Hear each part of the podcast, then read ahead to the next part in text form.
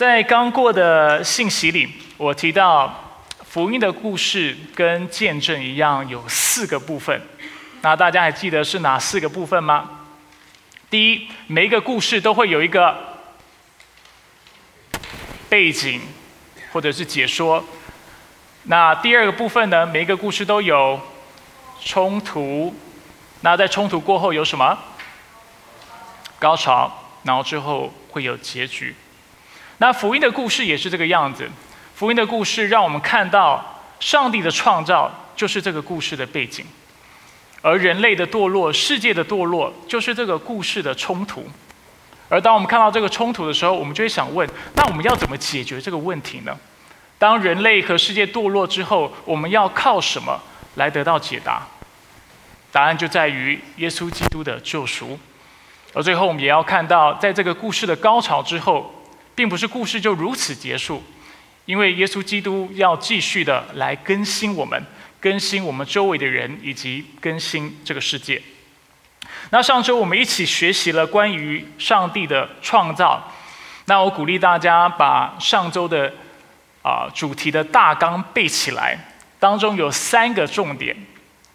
第一个重点是，我们先不要放片哈，我考大家的记忆力。第一个重点是。起初讲到时间，主角是谁？上帝，他做了什么事情？创造了宇宙万物。哎，跟你旁边说，你说的很好，你是能够记得的。经文出处在哪里？创世纪的一章一节，经文怎么说？起初，上帝创造天地。说这总共有八个字。好，然后我们接着呢，将镁光灯、将聚光灯从上帝的身上转移到了万物的身上，然后我们说万物怎么样？全然美好。经文是创世纪的一章三十一节，经文怎么说？上帝看一切所造的，看呐，怎么样？都非常好。好，第三个。第三个重点是什么？我们接下来将目光放到故事的第二个主角身上。谁是这个故事的第二个主角？人。所以我们说，我们活着是为了什么？荣耀他。经文出处，我们一起看。这经文比较长，在哥林多前书十章三十一节。所以你们或吃或喝，无论做什么，都要为荣耀上帝而行。所以这就是这个故事的背景，而今天呢，我们要继续看到这个故事的冲突，就是堕落。那很多时候，当我们在跟别人传福音的时候，我们往往会想要跳过这个部分的福音信息。原因很简单，因为没有人喜欢去谈罪，没有人喜欢去谈堕落这种非常消极的概念。但是透过今天的信息，我想要帮助大家明白。堕落这个主题对传讲福音事情来说是非常非常重要的。为什么呢？因为如果上帝的救赎或耶稣基督的救赎是整个故事的高潮，或者是的核心所在的话，或者是我们用更白话的方法来说，如果上帝的救赎就是我们这个故事的好消息的话，那堕落就是我们这个故事的坏消息。而当我们不了解，这个坏消息的时候，很多时候，当我们跟别人分享这个好消息的时候，别人就会觉得，哎，我不需要，因为他并没有看到他跟上帝的关系之间出现了什么问题，他并没有看到他的生命出现了什么问题，他并并并没有看到这个世界上有什么样的需要，使得耶稣基督需要来。所以，希望透过今天的信息，当然也鼓鼓励，并且邀请大家非常有耐心的听完今天整篇的信息。不要听到一半就觉得啊，牧师你太负面了，我听不下去，然后就离开这里。让我们一起学习这个坏消息，使得我们下个礼拜在学好消息的时候，我们心中能够充满上帝所赐的感恩。阿门。所以我们要来一起看今天的主题。那今天如同上周，我们也有三个重点，而每一个重点也有一节的经文。首先我要跟大家分享的重点是。魔鬼不要我们顺服上帝。而我希望大家熟记的经文是约翰福音的十章十节：盗贼来，无非要偷窃、杀害、毁坏。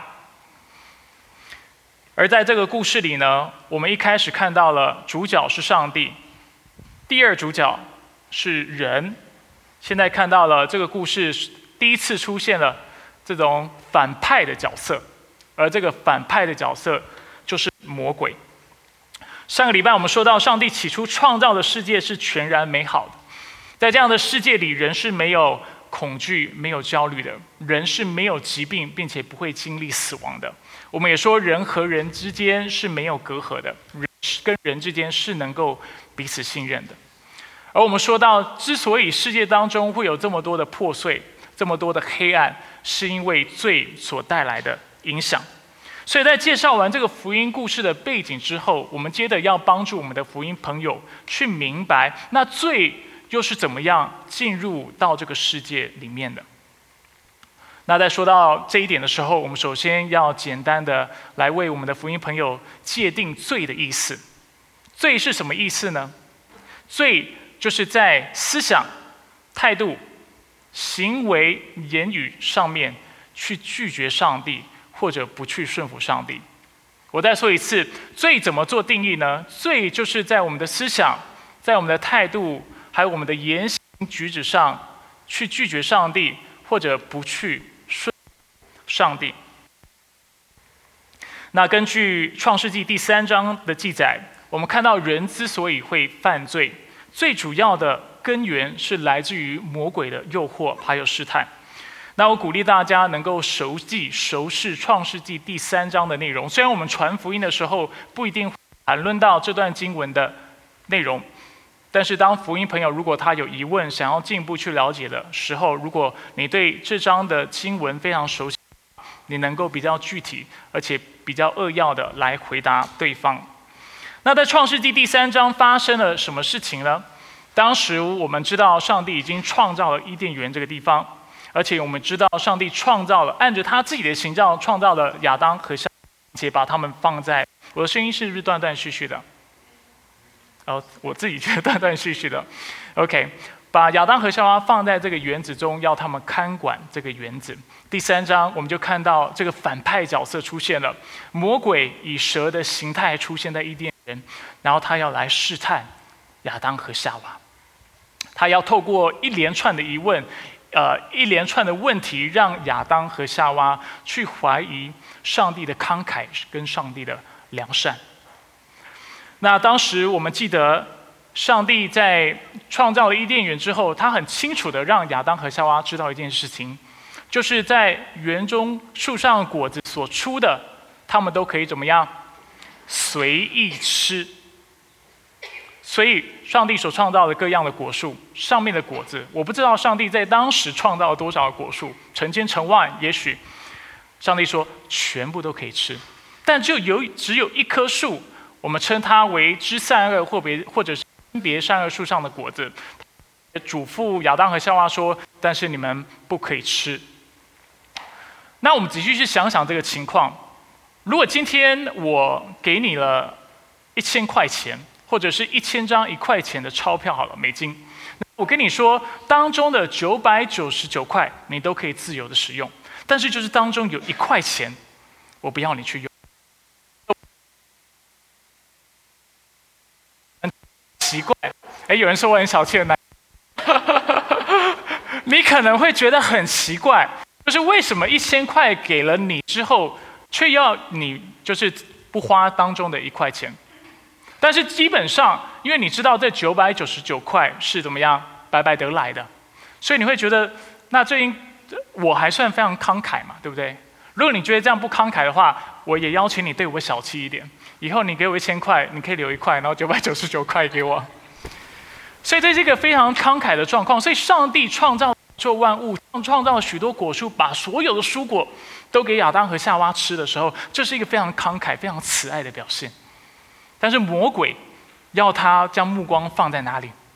放在这上帝的丰盛跟上帝的慷慨上吗？没有。魔鬼很狡猾，他就要亚当和夏娃把目光放在就那颗在园子中间他们不可以吃的果树上面，而且他要亚当和夏娃去思考，为什么上帝不让你吃那棵树？大家还记得魔鬼怎么跟他解释吗？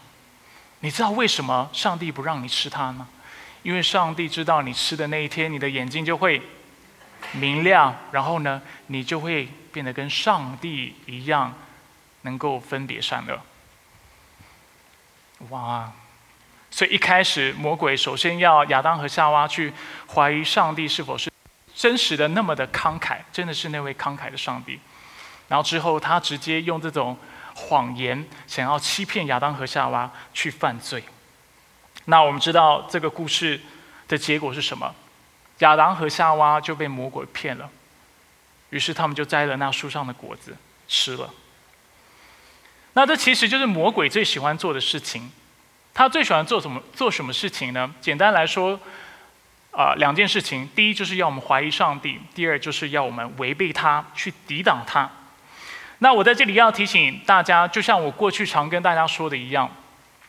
魔鬼常常影响我们的方式，并不是透过直接跟我们说话。有的人有这样的经历，但是我们在座有人听过魔鬼直接跟你说话的吗？我希望没有。有多少人是经历过魔鬼直接攻击你的？有吗？也比较少数，不是没有。我曾经看过有人被鬼附，我也曾经赶过鬼。这样的情况是确实会发生的，但是魔鬼一般的工作模式、工作方式不是这个样子。那魔鬼一般工作的方式是什么？是诱惑我们，透过什么诱惑我们？通常我们会说，透过三件事情：透过我们个人的私欲，透过不幸的人他们的榜样，还有透过我们的环境、我们社会的文化，还有风俗习惯等等。举例来说，今天如果一个人他会毒瘾，会有毒瘾、赌博成瘾，这通常不是因为他认为毒瘾是很好的，或者他打从一开始就决定我今天要赌博赌到我上瘾。你认识有这样的人吗？说我今天赌博，然后我一定要赌到我上瘾为止。一般不是这个样子嘛？一般赌博是怎么开始的？就是好玩，对不对？想想要小博一局。但是慢慢的、慢慢的，基于各样的个人私欲的缘故，那个人就陷入到这个漩涡当中。那这个私欲，每一个人不一样。有的人是因为贪财，有的人是因为输了之后觉得很丢脸、没面子，希望把钱赚回来；有的人是觉得赌博能够带来带给他某种程度上的刺激感，所以他去赌。但是总归一句话，会染上毒瘾，都是因为个人私欲的缘故。那我刚才也讲过，讲到很多时候魔鬼引诱我们的方式，也是透过周围的人的榜样，还有社会的风俗习惯。今天我们多数的人，如果我们会有不道德的行为，其实很多时候不一定是出于我们自己的私欲，或者我们想去做这样的事情。但是往往我们是受到我们周围的人的影响，尤其当我们社会把某些特定的行为正当化、合理化之后，我们就会不知不觉的同意这类的行为。为大家举举一些非常常见的例子，比如说逃漏税、不诚实报税，对吧？比如说上班打卡的时候不诚实，早打一下、晚打一下，麻麻烦同事帮忙打一下。吃饭明明吃一个半小时，打个半小时四十五分钟，或者是在感情当中脚踏两条船，去的场所，应酬的人都去啊，我没办法不去嘛。正当化，以及或者是别人等等，这些事情我们容不容易做？我个人觉得其实还蛮容易的，因为很多时候我们的环境已经正当化、正当化这些的行为跟这些的方式，所以对我们来说，我们会觉得那大概也无伤大雅，大家都在做嘛，有什么关系？而这就是魔鬼非常聪明而且非常狡猾的地方。而且我们会发现，往往要改这些事情非常难。为什么非常难呢？因为我们相信了魔鬼的谎言，我们觉得透过这样的方式，我们能够得到我们要的人生。也许透过这样的方式，我能够越快的为财富，我能够得到我要的快乐，我能够得到我要的尊严，我能够得到我想要的自由。而魔鬼往往，我过去常跟大家分享，就是透过这类的三战的祝福，让我们放弃上帝永恒的祝福。所以今天为什么我在第一个重点，希望大家记得的经文是：盗贼来，无非要偷窃、杀害、毁坏。很多时候，魔鬼给我们的承诺，表面上看起来是非常美好的，它会让你觉得你能够借着这些的方法，能够得到一个更好的人生。偶尔不诚实一点，多赚一点钱，对不对？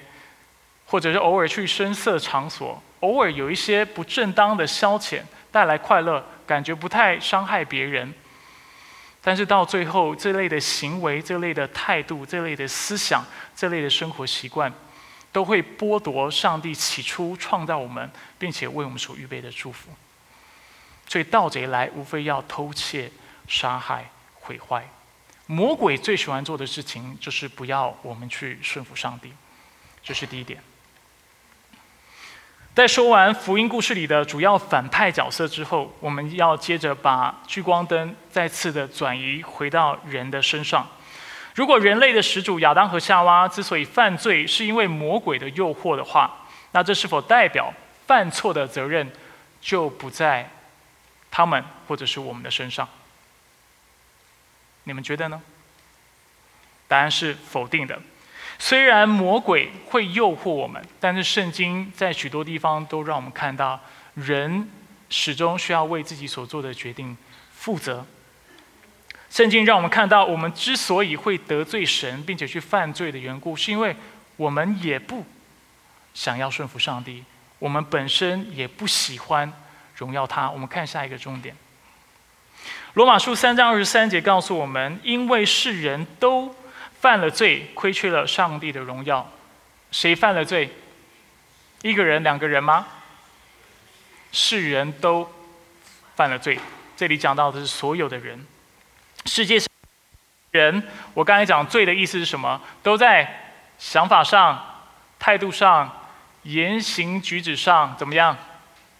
拒绝上帝，或者是不顺服上帝。为了帮助你记得我定义罪的方式，跟你旁边人说，罪就是先讲三个字，在想法上。在态度上，在言行举止上，去拒绝上帝，或不去顺服他。我知道你大概还没有记得，但是我之后在信息当中会再重复一两次，我相信大家的印象就会更深刻。那我们再次回到创世纪第三章，我们看到在那里，魔鬼用蛇的样式来试探、引诱亚当和夏娃。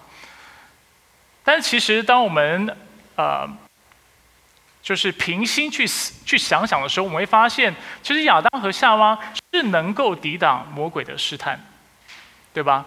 当魔鬼要他们把目光放在那园中的啊园子中间的那个分别善恶树上的果子的时候，亚当和夏娃大可跟魔鬼讲说：“魔鬼。”上帝告诉我们，这园中树上所发的，我们都可以随意吃。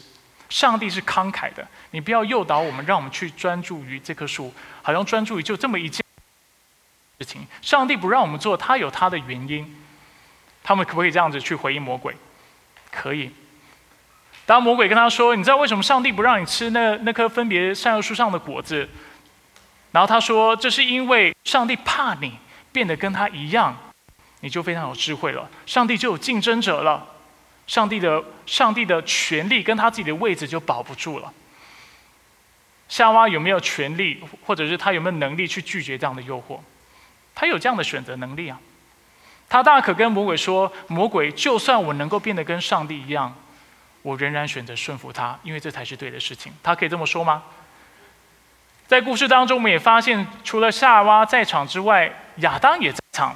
亚当能不能跟夏娃，能不能为了保护夏夏娃的缘故，把魔鬼赶走？可以吗？他其实可以这么做，但是他有这么做吗？没有。这让我们看到什么？让我们看到是的，魔鬼他可以试探引诱我们，就像我们常常会用谚语这么说，我们会说啊，鸟我们没有控制鸟在我们头上飞，但是我们可以阻止它怎么样，在我们头上筑巢嘛。我们没有办法告诉魔鬼说，魔鬼你不要来。引诱我，我们也不能说魔鬼，你不要再敌对上对上帝了。我们没有这个权利，也没这个能力告诉魔鬼他什么事该做，事情不该做。但是有一件事情是我们可以确实做的，就是当引诱我们的时候，诱惑我们的时候，我们可以跟他说不，是吗？但是我们往往没有这么做，而我们为什么没有这么做呢？其实原因比我们想象的都还要简单，因为很多时候我们就不想这么做。就像我们今天的重点所说到的，因为我们也不愿意顺服上帝，我们也不荣耀他。在圣经当中有两个非常重要的诫命，我们称之为为大诫命。我在信息当中很常提到这两个大诫命。第一个是你要尽心、尽心、尽力爱主你的神；第二是要爱人如己。圣经当中。我们称这两个诫命为啊上帝律法的总纲，就是大概整本圣经主要的就是讲这两个原则。那我想请问大家，这两个原则我们都有常常在做吗？不要说非基督徒，非基督徒当然不可能做嘛，因为他们根本连上帝连上帝都不认识。但是就连基督徒，很多时候我们都没有去这么做。我们知道该做，但是我们没有这么做。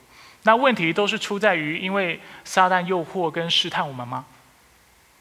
也不是，很多时候我们为什么不做？我们就不想做。为什么不想做？因为人的罪性就在于我们往往在意自己的事情多于在意上帝的事情。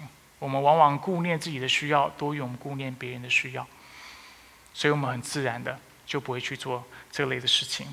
那在讲到爱神爱人这件事情的时候，我也想提醒大家，真的是啊，把这两个把这两个命真的牢牢的记起来。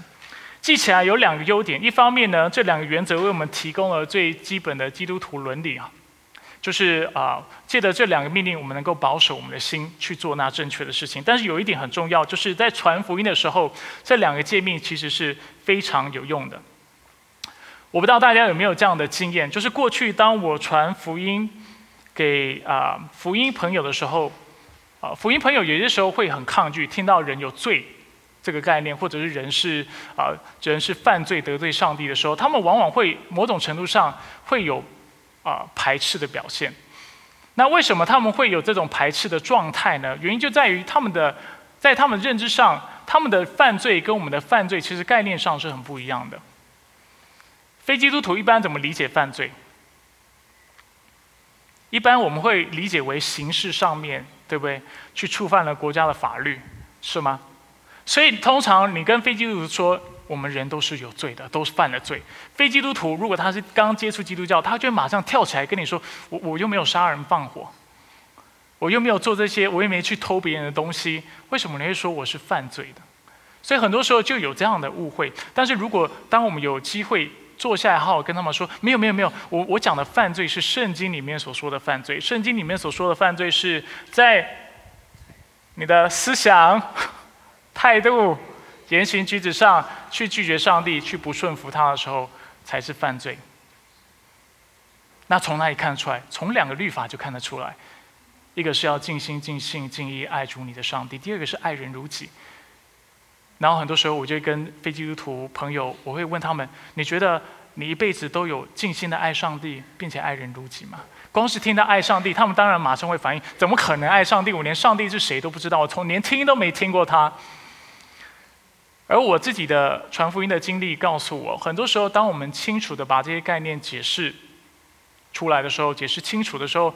蛮多的福音朋友其实就能够接受我们对做罪所做的定义。他不一定相信圣经，他也不是不一定相信这位上帝，但是至少在他的概念上，他能够明白哦，原来当你在说犯罪的时候，你的定义跟我不一样。而依照圣经的这样的定义，我曾经也遇到不少的福音朋友跟我主动的跟我说，听完我解释完，他就说：“哦，那你这么说的话，那我是有罪的。”他们就直接跟我承认，他们其实是得罪上帝的。当然，他们当时并没有真的认识神，所以他们不觉得得罪上帝有什么了不起。但是他们心里清楚的明白一件事情，就是按照圣经的标准，他们的确是不合格的，他们的确是得罪神的。所以这就是我们今天要看的第二个重点：我们也不荣耀神。我们每一个人都在我们的想法、态度和言行举止上拒绝上帝，并且不顺服他。这就是罪的定义。然后我们可以再补充，如果你想要的话，我们可以说，与其按照上帝的标准过一个全心爱上帝并且爱人如己的生活，我们更喜欢事事以自己为优先，过一个以自己为中心的生活。容许我跳回到呃第一个大点啊，有一个结论我是想要大家看的，但是我忘了让大家看。我们可以回几张投影片吗？我不我不记得是几张，就是第一个大点上面有一些描述，因为我知道我在第一个大点说到魔鬼是啊，他要我们不去顺服上帝。我知道我讲了很多的内容，那也许弟兄姐妹会觉得，那我在传福音的时候，哪些内容是最核心的？就这句话最核心。就是他透过我们个人的欲望、不幸之人的榜样，以及社会的文化和风俗习惯，要我们以为人的幸福并非来自于上帝的祝福。或者我们可以说，魔鬼最大的谎言是什么？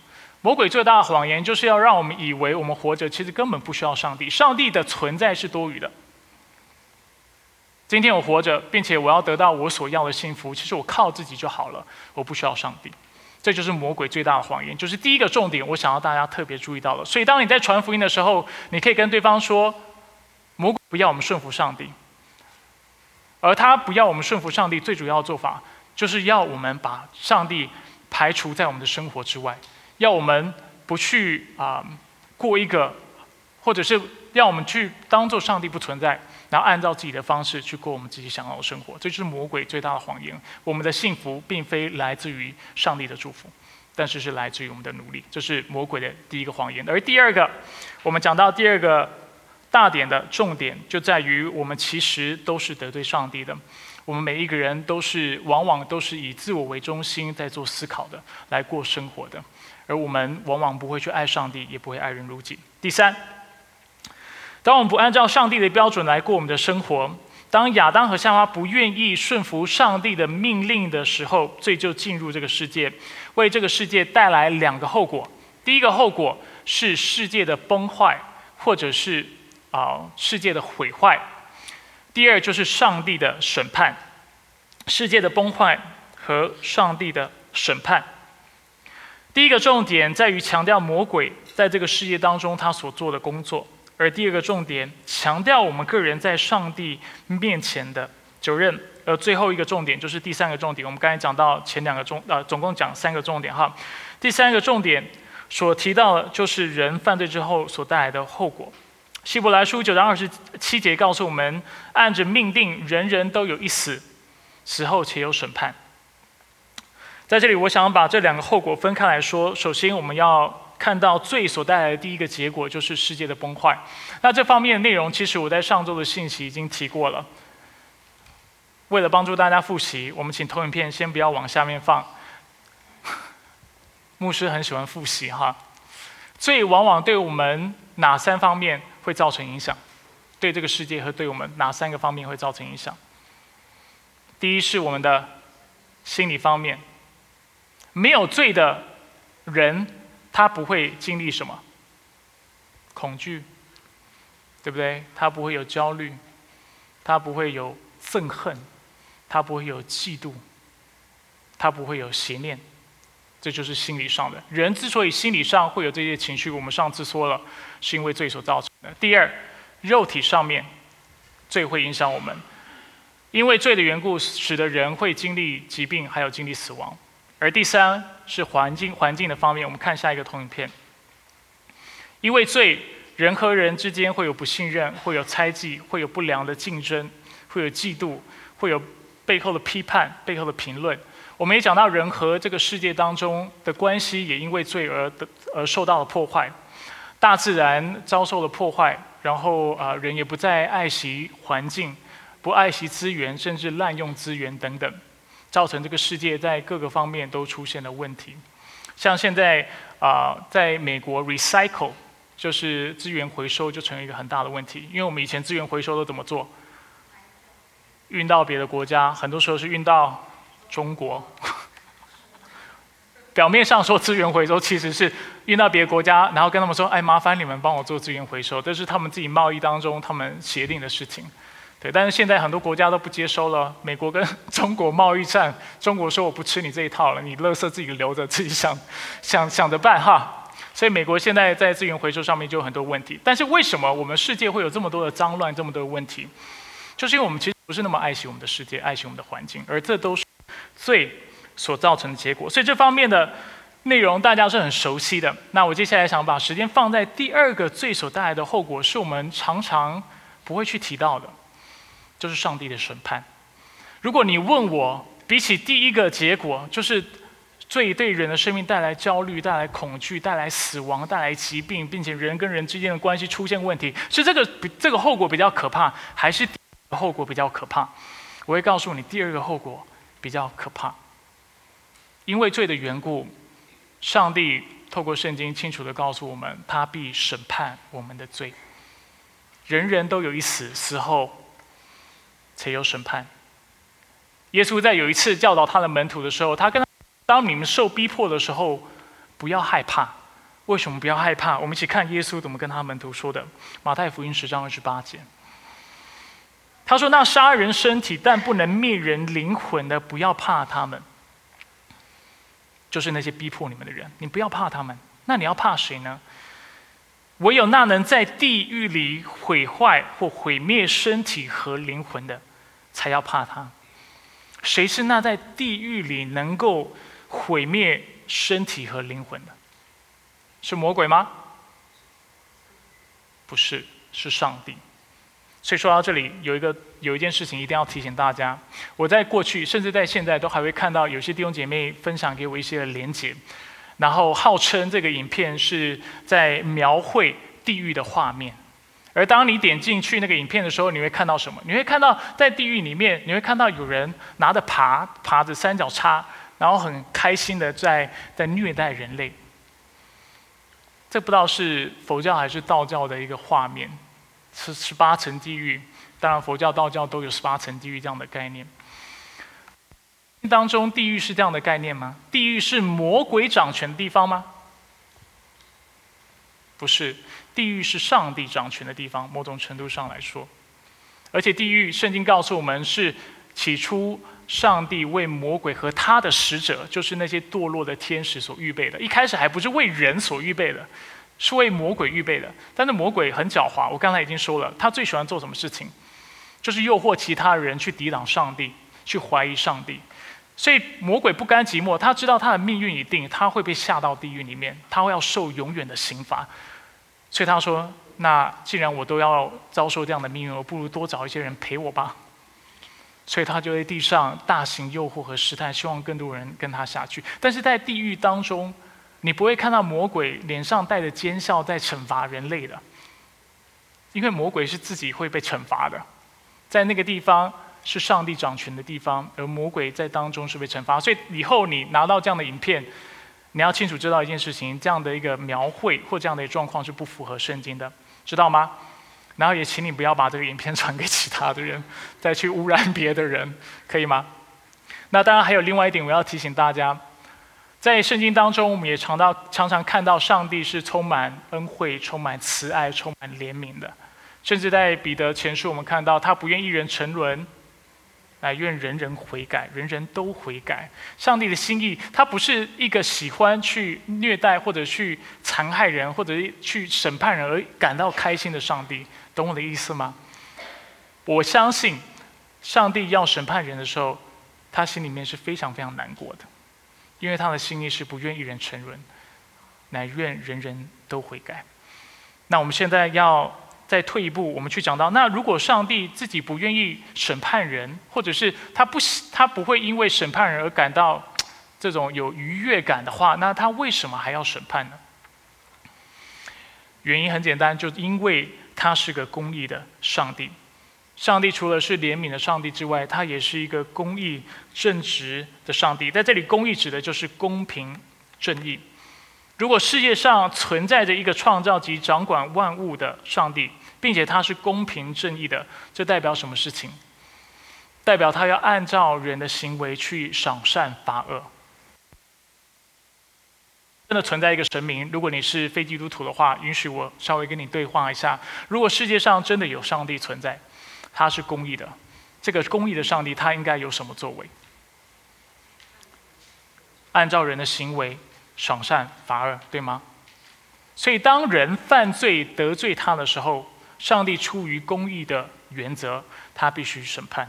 在新城要理问答第十八问，这就是我们最近在周报上面都会放的哈。我们现已经放到三十几问了，不知道大家有没有在看？在十八问的时候，问题问到上帝会不会容许我们不顺服和拜偶像而不惩罚我们？答案不会。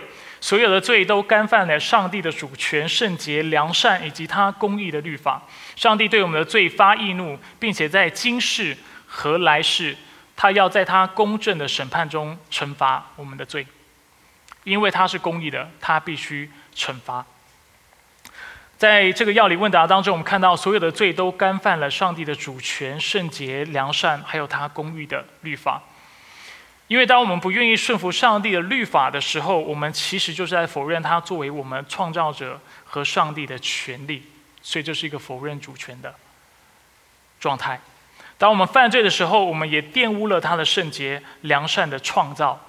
当我们去对我们周围的邻舍犯罪的时候，我们是玷污了上帝按着自己的形象所做创造的、所所做的美好的创造，可不是吗？所以，邪的表现是一个邪恶的表现，并且这触及了他公义的律法。那我们都知道，不论我们生活在哪一个国家。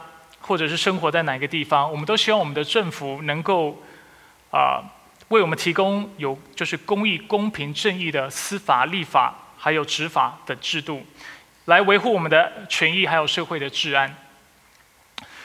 所以，如果在这样的社会当中，如果有人或有任何的啊，如果有任何人他有任何的行径是破坏社会安全，并且威胁到别人的安危的时候，我们会想要看到政府做什么？按照公义的原则去规范那个人，不是吗？按照公义的原则，甚至去处罚那个人。如果有一个我们啊打个比喻，是一个连续杀人犯的话，你会觉得我们应该继续让他在世界当中自由的行走，然后不去惩罚他，不去关他吗？不去对他判刑吗？判什么刑？我们先不讨论。但是我们觉得，出于公义、公平还有正义的原则。他是应该要受到制裁的，不是吗？